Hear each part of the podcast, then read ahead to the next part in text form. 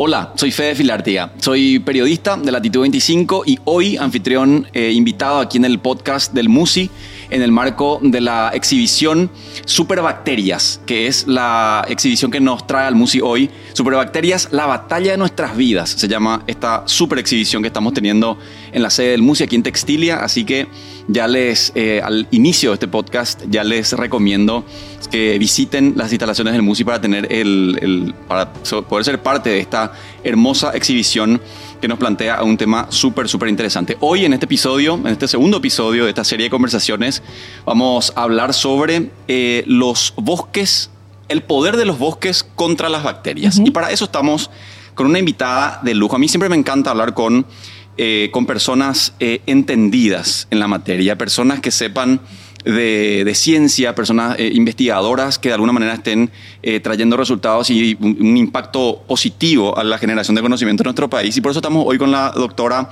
eh, Rosa Guillén, especializada en bioquímica y biología molecular por parte de la Universidad de La, de la Laguna en España. Mm. Actualmente es investigadora del Instituto de Investigaciones en Ciencias de la Salud en la UNA y es docente de la Facultad de Ciencias Químicas y también de la Facultad de Ciencias Médicas de la Universidad Nacional de Asunción. Doctora, muchísimas gracias por estar con nosotros y ya tuvimos una leve conversación antes, así que les anticipo ya que no se pierdan este episodio porque es realmente súper interesante. Doctora, muchas gracias. Ah, gracias al MUSI por esta oportunidad y bueno, eh, les invito a todos realmente que vean la exposición que está genial, está buenísima. Cuando, cuando hablamos de superbacterias, para la gente que no, yo le decía recién a la doctora, mi desconocimiento del tema puede generar empatía con la persona que nos está escuchando porque de alguna manera la gente que, escucha y que ve este podcast a lo mejor tiene el mismo desconocimiento que yo. ¿Qué son las superbacterias y por qué son tan importantes, doctora? Eh, básicamente usamos ese término superbacteria para referirnos a aquellas bacterias que nos causan enfermedades, una neumonía, una diarrea, una sepsis, y que lastimosamente por eh, cuestiones evolutivas fueron ganando resistencia a los tratamientos que usamos contra ella. Es decir, hoy le damos un antibiótico para tratar una neumonía y ya vemos que no se cura enseguida. ¿Qué mm. hacemos después? Tenemos que usar otro antibiótico. Entonces, esa es una superbacteria. ¿Por qué? Porque va quemando, va ganando resistencia contra todos los tratamientos que tenemos disponibles con lo cual llegamos a quedarnos sin opciones. Y mm. eso es lo que queremos evitar. O sea, para la gente que no entiende entonces eh, o que no domina el tema, una superbacteria es ese organismo unicelular o, pluricelular que de alguna manera genera resistencia a todos los eh, antídotos que se, que se, desarrollan. Sí, es una, es una bacteria, la bacteria es una célula única eh, que nos causa infecciones y que las tratamos con antibiótico. Teóricamente un antibiótico debería matar a la bacteria, pero estas bacterias aprendieron a cómo combatirse, combatir todos esos antibióticos y entonces nos causan una infección y ya no nos curamos de ellas. ¿Qué es el antibiótico? Más allá de que mm. pueda ser un antídoto, un remedio o una medicina. Eh, técnicamente, ¿qué es un antibiótico? Un antibiótico es un medicamento, es un compuesto químico que es capaz de matar a la bacteria, mm. que va a hacer algo que, eh, que afecte su vida, que va a impedir que su ADN se duplique, que va a impedir que sintetice proteína. Y entonces, como matamos a la bacteria mala, eh, curamos al paciente de la mm. enfermedad. ¿Qué hace que un antibiótico sea más efectivo que otro? Y va a depender de cuál es la bacteria, va a depender de cuál es el tejido, etcétera, ¿verdad? Entonces, eh, para digamos que a lo largo de la investigación, los médicos que se encargan de la parte de infectología ya saben qué antibióticos se usan para este tipo de, enfermedades u otras. Mm. ¿Cuál es el problema? Eso que sabíamos que funciona, ahora está dejando de funcionar. Mm. ¿Por qué? Porque las bacterias están aprendiendo a combatir a, esas, a esos medicamentos que usábamos de rutina.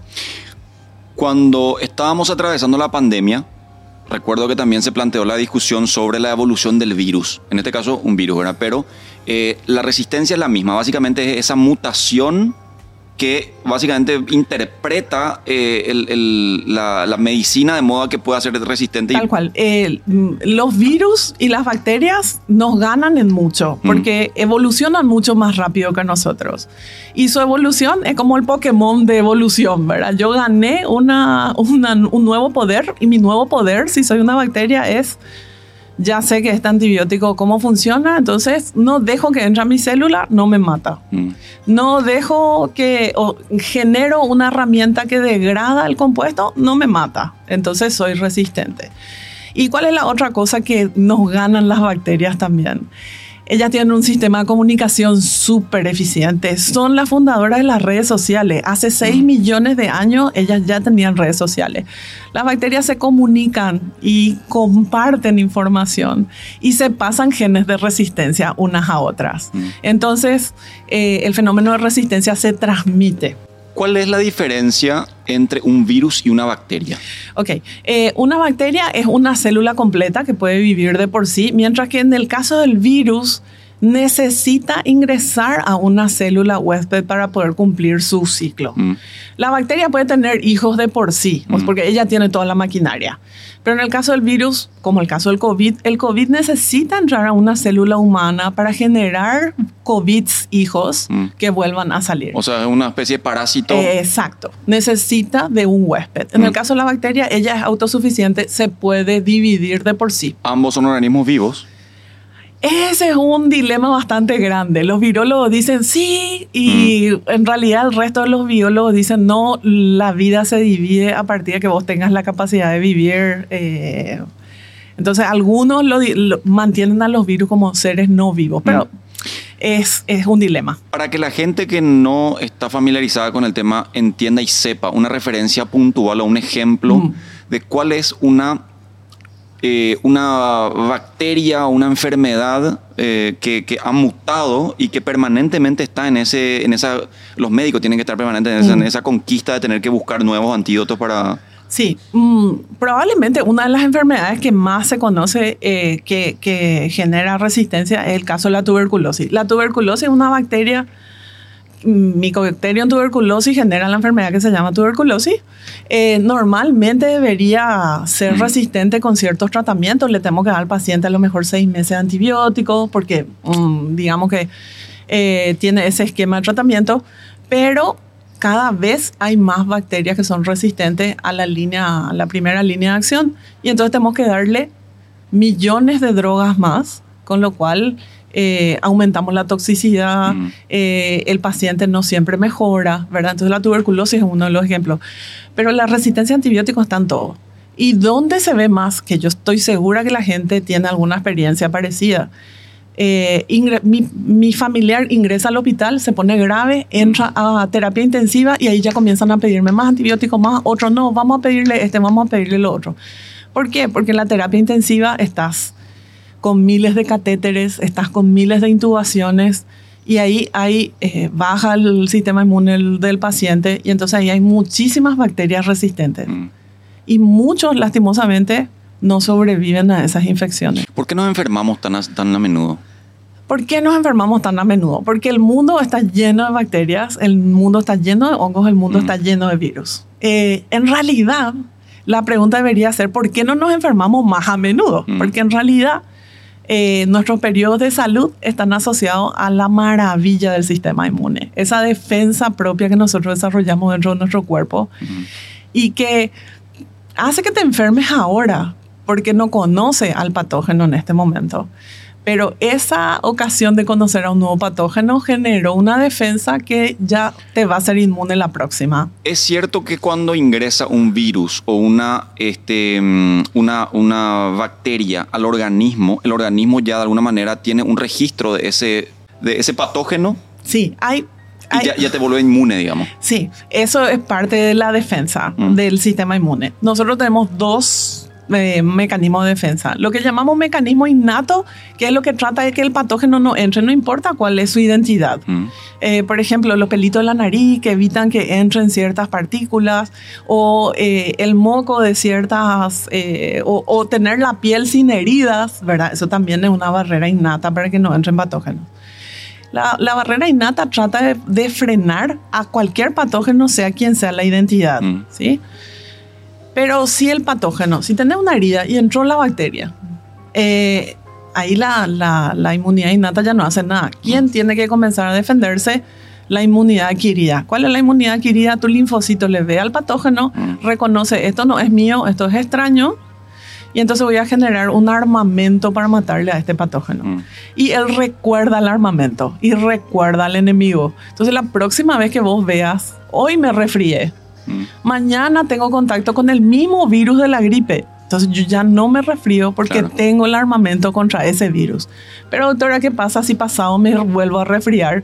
Ya no es el mismo virus, Mm. es otro. Entonces ahí volvés a adquirir armamento O contra sea, el hay segundo. Trillones de variaciones de gripes. Exacto. Por eso nos vacunamos una vez al año, Mm. porque tratamos de cubrir las variaciones. Doctora, cuando hablamos de, de- de la, de la presencia de las bacterias, me decías recién vos de que eh, qué bueno sería que la gente pueda tener la capacidad de ver dónde están todas las bacterias y todos los seres vivos, así microcelulares o, ¿verdad? Bien, bien chiquititos. Pero cuando uno se va, por ejemplo, a, no sé, a un lugar público y tiene que apretar un botón del ascensor, ¿qué hay en ese botón que nosotros no podemos ver? En ese botón hay un millón de bacterias dentro de ese botón Mm. que están todas protegidas con una película que se llama biofilm porque las bacterias son súper inteligentes. Las bacterias son lo máximo Mm. que hay sobre la Tierra.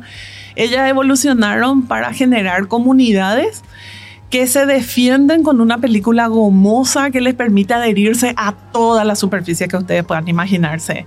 A la tabla de Esa superficie no se ve. no, Mm. ustedes no lo van a ver porque es microscópico, pero está, por ejemplo, imagínense, ah, en la tabla de picar el asado, en el cuchillo que usé para eh, eh, cortar la carne cruda, Mm. está en el botón del ascensor del hospital, está en, en el colectivo, en el asiento, en, en todas partes. Mm. Entonces, nosotros llevamos bacterias en nuestras manos. Esas manos tocan la superficie.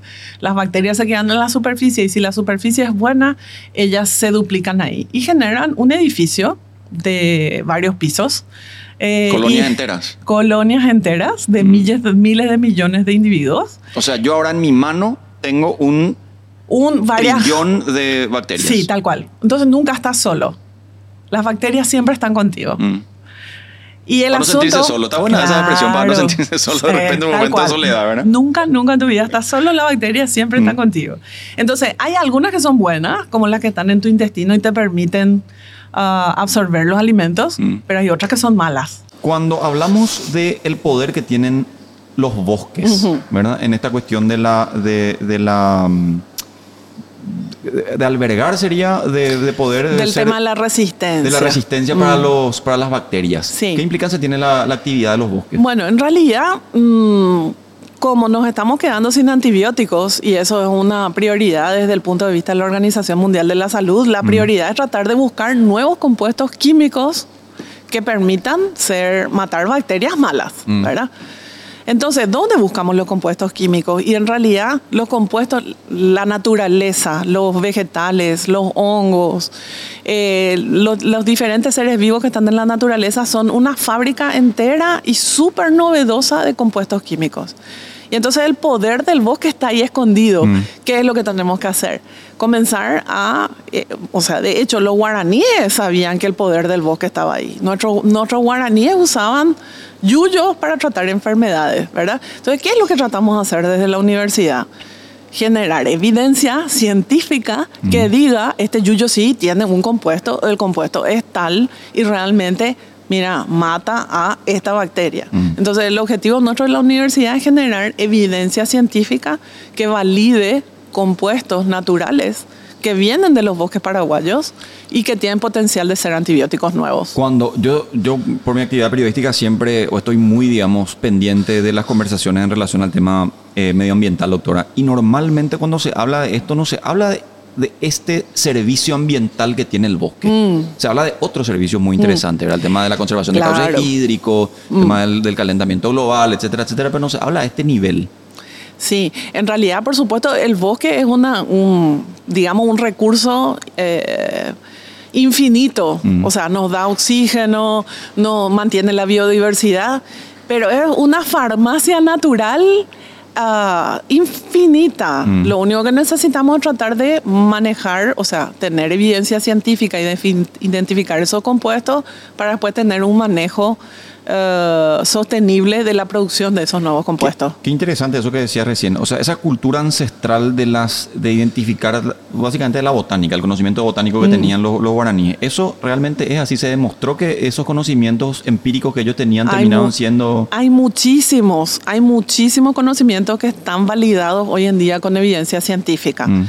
O sea que Y realmente... que los guaraníes fueron los promotores, que digamos. los eso. guaraníes a través de la observación lograron identificar ciertos compuestos. ¿Qué es lo que estamos haciendo ahora? Mm. Tratando de buscar o validar esas, esos usos que ya se conocían o encontrar usos nuevos que ellos no habían descubierto, Mm. ¿verdad? Y en el caso de mi grupo de investigación estamos centrados en la búsqueda de compuestos naturales de origen vegetal, de bosques paraguayos, de plantas que están en, en nuestro bosque, eh, para decir, este compuesto inhibe el crecimiento de esta superbacteria.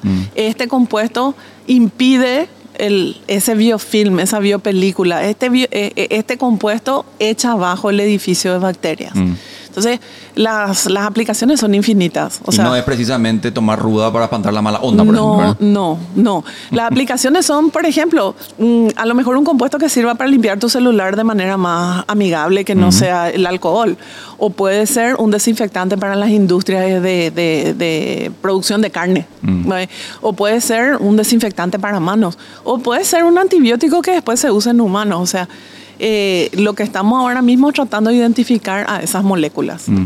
Hoy en día en Paraguay el, el avance de la ciencia en este sentido es eh, un, un- un nivel óptimo, o sea, hemos llegado nosotros a un nivel óptimo o estamos relegados, digamos, en relación a otros países de la región. Y tenemos dos, dos eh, vertientes importantes. Yo creo que la primera es que tenemos grupos sólidos de investigación en la parte de productos naturales. Y la segunda es que necesitamos más inversión para que esos grupos sólidos puedan igualarse en potencia a lo que hacen nuestros vecinos. Mm. O sea, tenemos buenos investigadores, tenemos buenos recursos humanos, tenemos excelente material natural. ¿Inversión No es- suficiente o no? La inversión no es suficiente. Mm.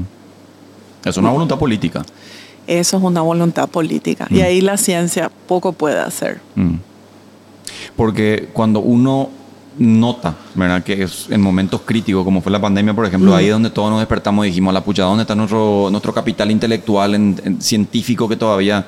Y ahí es donde más o menos la gente en- entendió la gravedad de no apostar a eso, ¿verdad? Exacto. Ahí es donde nos damos cuenta que no apostar en recursos humanos nos puede causar una Mm. pérdida económica grande. Pero no puede ser porque que, ten- que tengamos que tener una pandemia para darnos cuenta de ese tipo de cosas, ¿verdad? Um, eh, lastimosamente esperamos hasta ese tipo de, de cosas para poder darnos Mm. cuenta. Pero esperemos que hayamos aprendido la lección. Cuando viene una persona acá ah, y, y- y ve, digamos, todo este tipo de, de exposiciones donde se habla de una cuestión muy específica que es el tema de las bacterias y, la, y sobre todo la resistencia, dame tres eh, factores importantes que tiene que saber esa persona para poder entender la, la importancia de esto.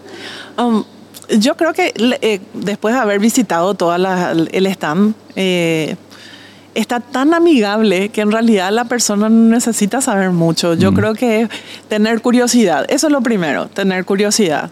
Eh, lo segundo, eh, estoy segura que van a poder eh, asociar todo lo que está presentado aquí en este stand con alguna cosa que ellos ya sufrieron. Mm. O sea, todos habremos tenido ah, una infección urinaria, un dolor de garganta, todos habremos pasado súper preocupados porque teníamos un, un- un familiar en terapia intensiva. Todos tenemos algo asociado a infecciones de bacterias que nos toca. eh, lo importante que son nuestros sentimientos, ¿verdad? Entonces eso motiva mucho más, ¿verdad? Y lo tercero es ganas de aprender. Nada más que eso. Me hablaste de la cuestión de lavarse las manos, de limpiar el celular, eh, de lavarse las manos antes de comer o al, al salir del baño, pero ¿qué otro hábito no estamos incorporando y que marca la diferencia al momento de combatir estas cosas? Sí, mm, con respecto al tema de la resistencia a antibióticos, lo primero es nunca, nunca, nunca, pero nunca automedicarse. Mm. no podemos tomar antibióticos porque mi vecina me dijo, Mm. ¿verdad? O sea, en realidad el único que me puede dar un antibiótico tiene que ser un médico que sabe exactamente qué bacterias están circulando, cuáles son las resistencias. Porque si yo tomo un antibiótico para algo que era un virus que no, no le hace nada, no sirve. Entonces, tiene que ser un médico el que me dé el antibiótico. Eh, y lo segundo, si me dan un antibiótico y me dicen 10 días, 10 días tengo que tomar. Mm. No me sentí ya mejor al tercer día y dejé de tomar. ¿Por qué hago hincapié en esto? Porque si tomo nomás antibiótico por mi cabeza o si dejo de tomar el antibiótico cuando mm, no debía de dejar, lo que estoy fomentando es que estas bacterias ganen resistencia y le comuniquen esa resistencia a todos sus conocidos. Tan inteligentes pero son las Son bacterias, lo máximo, son lo Mm. máximo, son lo máximo. De esta manera llegamos al final de este episodio del podcast de Musi, agradeciéndote la permanencia hasta el final y sobre todo invitándote a que puedas seguir los otros episodios del podcast de Musi y también seguirnos en las redes sociales. Musi barra baja PY es el usuario en Instagram, en, TikTok también, en todas las plataformas digitales. Así que es invitadísimo ya para poder también seguir todo el contenido y para saber más de la, exhibición aquí en el MUSI. Este episodio del podcast está producido desde Tatacua Lab en Asunción, Paraguay, con guion de Mateo Acosta y supervisión editorial de Gonzalo Recalde, con la edición de sonido de Ron Centurión y yo, como Fede Filartía, como eh, anfitrión invitado en este episodio. Les esperamos para visitar la exhibición Superbacterias, la batalla de nuestras vidas, en el complejo Textilia, aquí sobre la calle General Santos. Pueden venir, estamos al fondo enfrente de una eh, cafetería muy conocida, así que ya están invitadísimos. Así que, como les digo, síganos en todas las redes sociales y nos vemos en la próxima. Chao, chao.